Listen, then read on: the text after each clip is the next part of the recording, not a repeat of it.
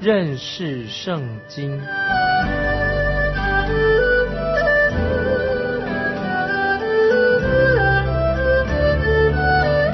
认识上帝的话，把上帝的话带到全世界。本节目是由认识圣经机构和环球广播电台联合制作，欢迎收听。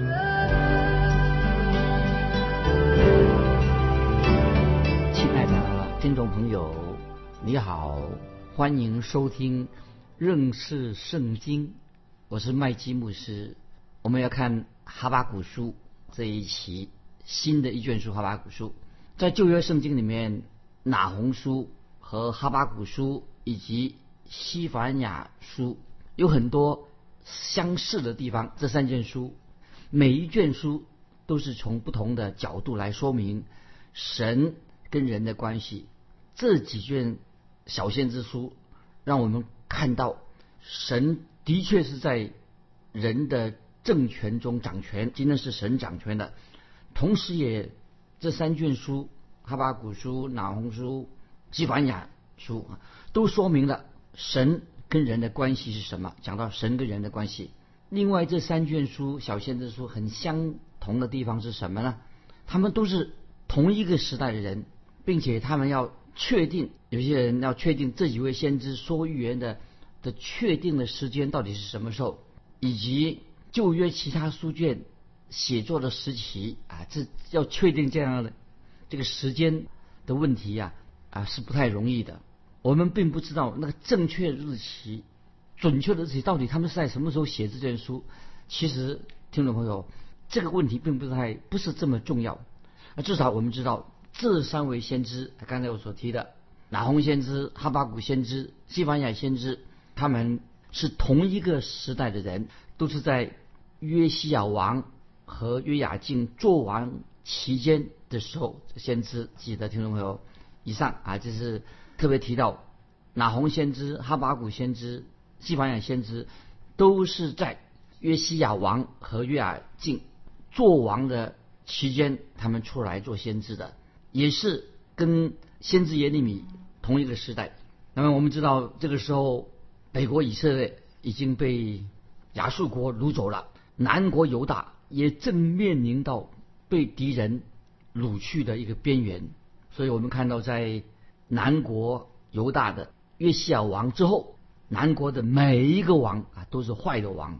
所以我们从拿红书、哈巴古书和西方西方雅书这三位不同的先知都知道，南国已经是南国犹大已处在一个快要亡国没落的时期。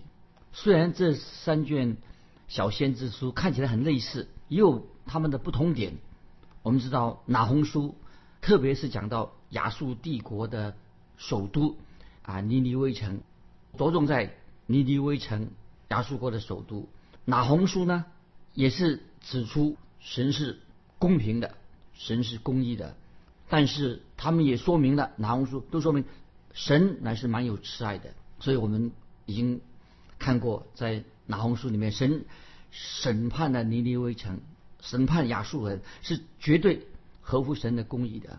那么先先知哈巴谷，这个时候我们来看哈巴谷书，现在他是从不同的角度来看到神审判的问题。那么先知哈巴谷啊，特别我们要看先知哈巴谷书，先知哈巴谷他很喜欢向神啊发问题，因为他对神的作为、关于神的公义等等，他觉得很困惑。先知哈巴谷他不明白为什么神好像不在乎。他的百姓啊所犯的罪，好像神不太管，所以先知哈哈巴谷就祷告神啊，求问神说：为什么你不立刻采取行动来审判呢？也许今天听众朋友很多人也跟先知哈巴谷啊有同样的问题。今天有人会问说：为什么神不立刻采取审判的行动呢？为什么神不介入？我们今天人犯罪的事情呢？为什么神不制止现在的暴力跟不公义的事呢？为什么神使人仍然今天受苦的？因此，哈巴古书透过神透过先知哈巴古先知所提的问题，神就告诉先知哈巴谷，神将要预备一个国家，要兴起一个国家，就是巴比伦国。神要告诉先知哈巴谷，神已经预备了一个国家，就是他要兴起巴比伦国。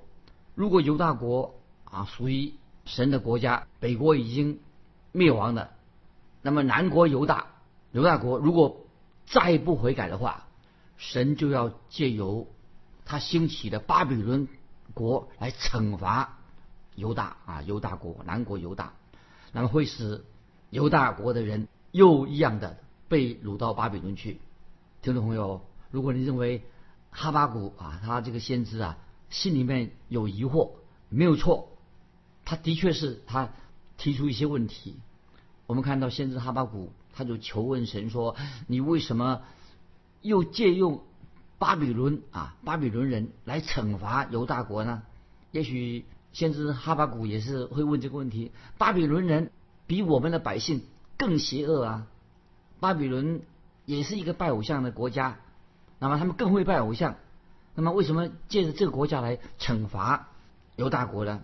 因此，神就对先知哈巴谷说：“神必定会。”审判啊，会针对巴比伦国做审判。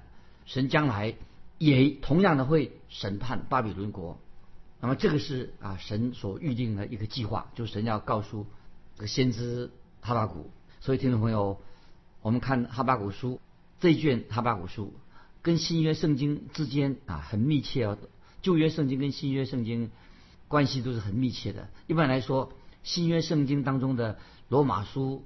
加拉太书和希伯来书这三卷书，听众朋友给你回忆一下，新新约圣经里面罗马书、加拉太书和希伯来书，在教导方面，在教义方面呢，都是很重要，而且他们都这三卷书都引用了旧约哈巴古书的经文，所以听众朋友，因此你知道哈巴古书二章四节这个经文啊，先提醒听众朋友先看，我们看看哈巴古书第二章二章四节。啊，哈巴谷的这个信息的背景是什么？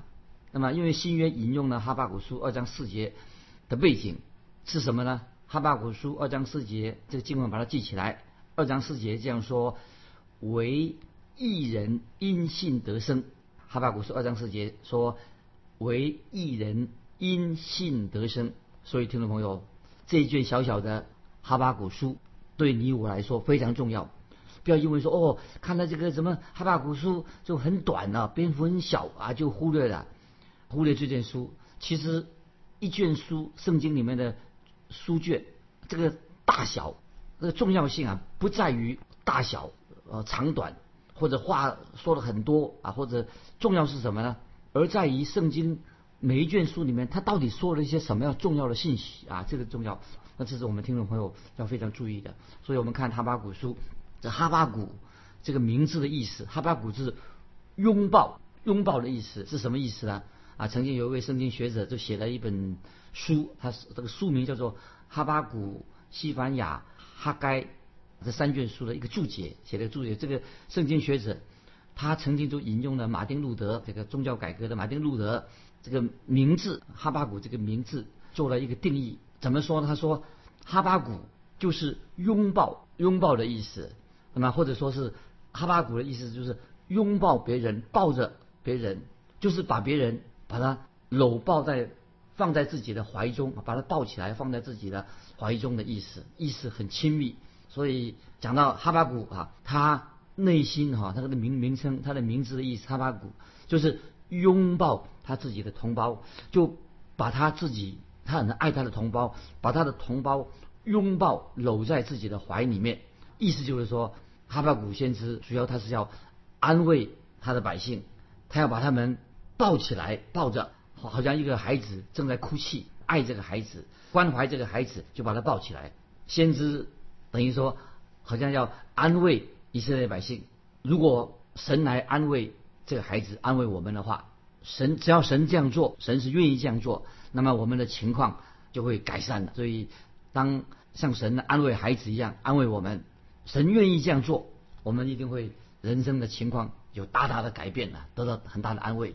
先知哈巴谷他所说的，在先哈巴谷书里面呢，不是说到他自己私人的生活，他不是讲他自己的生活，那么他连他自己的年代他也没有提到他自己的年代，所以我称先知哈巴谷啊，他是圣经当中一个他像多马一样，因为哈巴谷在他的脑袋里面啊总是存着对神呢存着一些疑号，他有问题，所以哈巴谷这件书啊非常特别。那么严格的说，哈巴谷书不像其他的先知书啊，不不是好像看起来不像一个先知书。而是哈巴谷书啊，跟约拿书啊很相像啊，所以在提醒听众说，哈巴谷书跟约拿书啊很相相似啊，很相像。因为为什么呢？因为哈巴谷啊就提到他自己跟神之间彼此相交的经历，他如何与神相交的经历，也就是说，他对神求问，他直接先知哈巴谷直接他对神提出问题，以及他也听到神怎么样如何的对他做一个回应啊，所以听众朋友。我可以这样说，哈巴谷他是很直接的向神提出一些问题，很直接。那么我们可以从哈巴谷先知的身上啊，我们说用一个来形容他啊，他身上这个人的身上啊有个大问号，一直到了哈巴谷是最后一章啊，尤其在最后两三节经文，先知哈巴谷啊，他不是画一个问号了，应该画下一个什么惊叹号？哈巴谷终于得到神给他的答案。哈巴谷先知就很惊奇，神有这样的一个回答。这一卷书《哈巴谷书》就是叙述哈巴谷先知他个人的人生的经历啊，他是用诗歌题材写成的啊，就像约拿书一样，是用那散文的题材啊，都是一算一个很好的文学。一个是用诗歌题材写成的，一个是用文学的题材写成的。先知哈巴谷啊，这个人啊一定很有趣，他写了一卷很有。文学价值在文学上很有价值的这个很好的书，特别在哈巴谷是最后一章的时候啊，他就开始赞美神，写了敬拜赞美神的呃美好的诗歌，所以可以说哈巴古书也是一个非常优美的文学上的作品。那么哈巴古书最后一句话是什么呢？这歌交与灵长，用丝弦的乐器，这是这卷书的最后一句话。那么说明了哈巴古先知。他所写的是一首诗歌书，他把这个这个小小的注解就放在后面啊，然后他就可能交给一个指挥师班的指挥看，交给交响乐团当时的交响乐团给他看。那么最后一章哈巴谷书最后一章呢，就是美丽的诗歌。其实当我们读哈巴谷书的时候，这个先知书的时候啊，你要把它当成一个宝贝、一个宝石那样，很珍惜它，很重要的一卷书，把它看成像宝石那样珍贵。曾经有位圣经学者这样说，他说：“先知哈巴谷啊，他他的这个言语啊，他用这个写作的方式啊，从头到尾都像一个古典文学的文字很细腻。那么另外一位圣经学者又是这样说，哈巴谷书啊，像一首美丽、高贵、很典雅的一个诗篇。这些都是圣经学者对哈巴谷书的一个看法。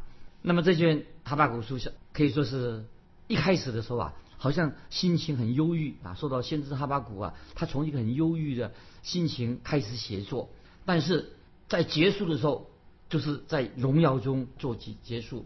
所以可以说，哈巴谷书一开始的时候好像啊提出一个问号，但是结束的时候呢，不再是问号了，是一个惊叹号。听我这个了解吗？所以可以说，哈巴谷书，哈巴谷这个人啊，他曾经有一个大问号。那么他这个大问号是什么呢？为什么哈巴谷什么问题呢？什么大问号呢？就是他看到为什么神应许罪恶的事情发生。那么这是今天我们听众朋友每一个用脑筋的人啊、深思的人呐，都要面对的问题：为什么神允许罪恶存在这个世界里面？那么我认为哈巴谷书就是回答的这个问题：为什么世界上今天有罪恶存在？也许另外一个问题说：神为什么会为世人？到底神会不会为世人伸张正义？神会伸张正义吗？哈巴古书也是回答了这个问题。听众朋友，你问问说，神会为世人伸张正义吗？当然，哈巴古书也会有这个问题的回答。所以我可以告诉说，神一定会采取行动来对付恶人。那么有人问说，今天恶人这么嚣张，神会处理这个事情吗？当然，这件书答案就是神一定会处理恶人的事情。因此，我个人也认为，哈巴谷书可以回答多马的疑惑啊。多马圣经新约多马这个人啊，他很多问题，可是同时也回答了新约圣经多马所提出的问题。当然，圣经的话也提醒了，也回答了先知哈巴谷所提出的问题。今天听众朋友，你有问题，我的问题，现代人所提的疑惑，可是什么？当我们提出为什么这样，为什么那样这三个字，我们常常提问题说啊，现代人说有疑惑啊，包括你在内说哎，为什么这样子？那么这三个字常常说为什么？那么这是我们人类啊，你我常常会提为什么这三个字这个基本的问题。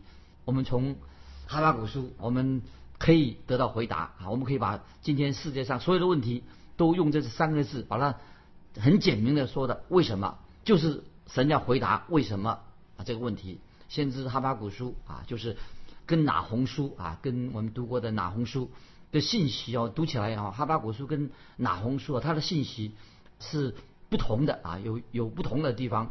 哪红书很清楚的说到说了什么，神一定要一定会施行审判。可是哈巴古书呢，说会问这个问题：为什么一位慈爱怜悯人的神，他怎么会又是一位？施行审判的神呢？所以哈巴古书他的问题正跟拿红书啊所提的是相反。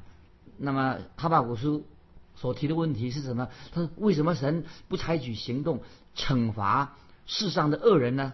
哈巴古书主要的信息就是是什么呢？这是先告诉听众朋友，哈巴古书的一个主题性是什么？就是信心。先知哈巴古被称为什么？是关于他是一个信心的先知，他是强调信心啊，他自己有信心的先知。所以哈巴古书二章四节这个经文，我先再提醒听众们很重要。哈巴古书二章四节一个最重要的宣告是什么呢？唯一人必因信得生啊，唯一人因信得生啊。这句话在新约圣经里面呢，一共引用了三次，在新约引用了三次。罗马书一章十七节，加拉太书三章十一节，希伯来书十章三十八节，新约圣经就是引用了哈巴古书二章四节，这最重要的一个宣告：唯一人因信得生啊，这是很重要，把旧约跟新约就联系起来的。哈巴古书第一章就是已经说明了，先知哈巴古啊，他有疑惑。所以我们现在来看看哈巴古书，哈巴古书一章一节，哈巴古书一章一节说，先知哈巴古所得的末世，这里末世是什么呢？这个末世就是指审判的意思。先知哈巴古所得的末世就是关于审判的。其实这不是先知哈巴古的问题，而是神的一个答案啊！神要给先知哈巴古一个答案。那么神的答案是什么呢？就是。哈巴古书当中的预言啊，神要借着这个预言告诉、回答哈巴古书的一个问题。神的答案是什么？就是对哈巴古啊，说黑哈巴古书中所说的审判啊。神的回答就是审判，就是像其他先知所说的末世啊。所以先知哈巴古所得的末世，那么神的回答怎么回答呢？就是哈巴古。当中的预言就回答了啊，神的回答就是哈巴谷所说的审判，就是跟其他先知书所说的这个末世是一样的。先知哈巴谷第一个问题是什么呢？这是先知所问的：为什么神应许世界上有邪恶出现？这是先知哈巴谷第一个问题：为什么神应许邪恶、罪恶出现在这个世界里面？所以我们看哈巴谷书第一章第二节。哈巴古书一章第二节，他说：“耶和华，我呼求你，你不应允，要到几时呢？我因强暴哀求你，你还不拯救。”那么这是说的很清楚了。这个先知说：“他说耶和华，我呼求你，你不应允，你要等，我要等到几时呢？”我们看到先知哈巴古就求问神，求告神，神为什么拒绝回答啊？先知哈巴古向他祷告呢？所以。这里看到先知哈巴谷在绝望的黑暗当中，他就向神呼求，向神祷告，因为他看见他的自己的同胞就是南国啊这些犹大人行强暴的事情，好像神为什么没有立刻来审判、采取行动呢？神也不出声，好像很没有说什么话啊。这是哈巴谷啊，他发出这个哀哀嚎的声音，哀歌哈巴谷的哀歌了。那么我们知道，在哈巴谷书后面。后面我们就会看到，在这件书结束的时候啊，我们会看到哈巴谷书里面提到赞美、歌颂，从喜乐当中结束啊。前面看起来好像是哀歌，在哈巴古书的结论的时候啊，就是赞美的歌颂神，在喜乐中结束。所以，亲爱的听众朋友，当你遇到问题的时候，人生遇到重大不能解决的问题的时候啊，盼望你一定要像学习啊，像先知哈巴谷一样，你把你的问题要带到神面前，你要不要胡思乱想，就把你的重担、你的问题带到神的面前啊，神一定会。如果你是诚心诚意的把问题提出来告诉神，你一定会从神神那里得到一个最圆满的给你一个答案。听众朋友，这是我们要学习的。我们继续看哈巴谷书第一章的第三、第四节。哈巴谷书一三一章三十四节：你为何使我看见罪孽？你为何看着奸恶而不理呢？毁灭和强暴在我面前，又起了争端和相争的事，因此律法放松。公理也不显明，恶人围困一人，所以公理显然颠倒。所以先知哈巴谷，他这是他最大的问题，就是在三四节，神为什么应许这个邪恶的事情存在呢？好像啊很很多罪孽、不义、斗争、争吵，不断的临到在百姓当中发生这样的事情。其实听众朋友，其实哈巴谷先知所提的是个老问题，当然也可以说也是一个新问题，也是一个老问题。那么也是也是你啊，听众朋友，你也会问这种问题。那么让我们就仔细好好的来看哈巴古书啊，告诉我们这些。所以刚才我们读这个序言当中，哈巴古书，它可能就是在它的时间啊，它哈巴古书是可能是在南国犹大王约西亚做王的期间，那是一个好王。约西亚做王的期间所写的，约西亚啊，他是南国犹大是最后的一个，他是一个好王。那么在约西亚王之后，接着是亚哈斯王啊，他是一个坏王，他做王不到三个月，这个亚哈斯不到三个月，然后就是一个约雅敬来做王，继续做了十一年，他也是一个邪恶的王，这是犹大国混乱、崩溃、堕落最堕落的一个时期。那么那时候可以说摩西律法已经失去了效用，没有人理会摩西律法所讲的是什么。当时呢。犹大百姓也是离弃了神，所以听众朋友，我们看到问题在哪里呢？所以问题，他们都提出问题：神为什么许可这些邪恶的事情发生呢？就是好像好多年前，我自己曾经参加一个一个圣经研讨会，圣经研讨会有两位啊圣经的学子很年轻，年轻，他们也参加这个这个，他们这个信仰都非常好。那么他们都就是有人在会中就问这个问题的，他为什么？为什么有些神学院的老师或者神学院的教授啊，他们不但没有高举圣经的真实、圣经的完整性，被神漠视的？他说，为什么有些神学院里面的教授或者新派的教授啊，破坏了圣经的权威性啊？所以他们就问这个问题：那么为什么会有今天神学院的老师啊，圣经学院老师居然？破坏了、摧毁了年轻人基督徒的信仰，破坏了圣经的权威性呢？他们问这样的问题，那么他们问后来呢？他们就要今天回怎么样回答呢？就是有人那些新派的啊，就是不信圣经的人说：“哎呀，他说你们不要再相信什么一位蛮有慈爱的神了。你看今天我们的世界充满了邪恶啊，充满了败坏。这个看这个世界就是这个样子，难道？”你还会相信一位充满慈爱的神，一位良善的神吗？那么，如果他是一个良善慈爱的神呢？他为什么苦难让这个苦难在这个世界上发生呢？所以，听众朋友要注意啊，这是这些新派不信圣经的人，他们就是像所说的，就像魔鬼撒旦在创世纪第二章时说的，就是魔鬼撒旦曾经用同样的手法来欺骗我们的始祖夏娃啊。所以，创世纪第二章我们就看见魔鬼。撒旦啊，他就是说啊，他说就是来试探夏娃犯罪。他说神岂不是要你们不要吃树上的所有的果子吗？啊，为什么那棵树上的果子比园中的其他的果子更好吃？那么如果你吃了，你的眼睛才会明亮啊。神为什么不让你们吃这个果子呢？他说你吃了就会像神一样，就是魔鬼撒旦的诱惑，所以魔鬼就诱惑。告诉夏娃说，他不相信啊，那个良善的神会禁止人吃那个树上悦人眼目的果子。那么那个撒旦也会告诉夏娃说：“我真的想不通，神会这样做。”所以听众朋友，魔鬼撒旦其实他的目的是做什么呢？就是要摧毁亚当夏娃对神的真正的信心，他让。夏娃怀疑神是一个良善的神，所以魔鬼撒旦他一向的伎俩到今天仍然不变，就叫人怀疑神。所以现在的哈巴谷他所提出的问题正符合显出他那个时代的情况。那么当时的百姓啊，他们总是想说啊，人可以有办法逃脱神罪恶的审判，人做了坏事可以逃脱。表面上看来好像神好像没有看见神在惩罚人嘛。所以，先知哈巴谷的他的提出的疑问是什么呢？神为什么不立刻审判恶人呢？神为什么允许恶人啊凡事一帆风顺呢？那今天也许我们听众朋友也会有这样的问题存在。那么，我认为今天很多神的儿女哈，他说啊，神为什么允许富人越有钱，穷人越穷呢？为什么神不采取行动呢？听众朋友，这也是你的问题吗？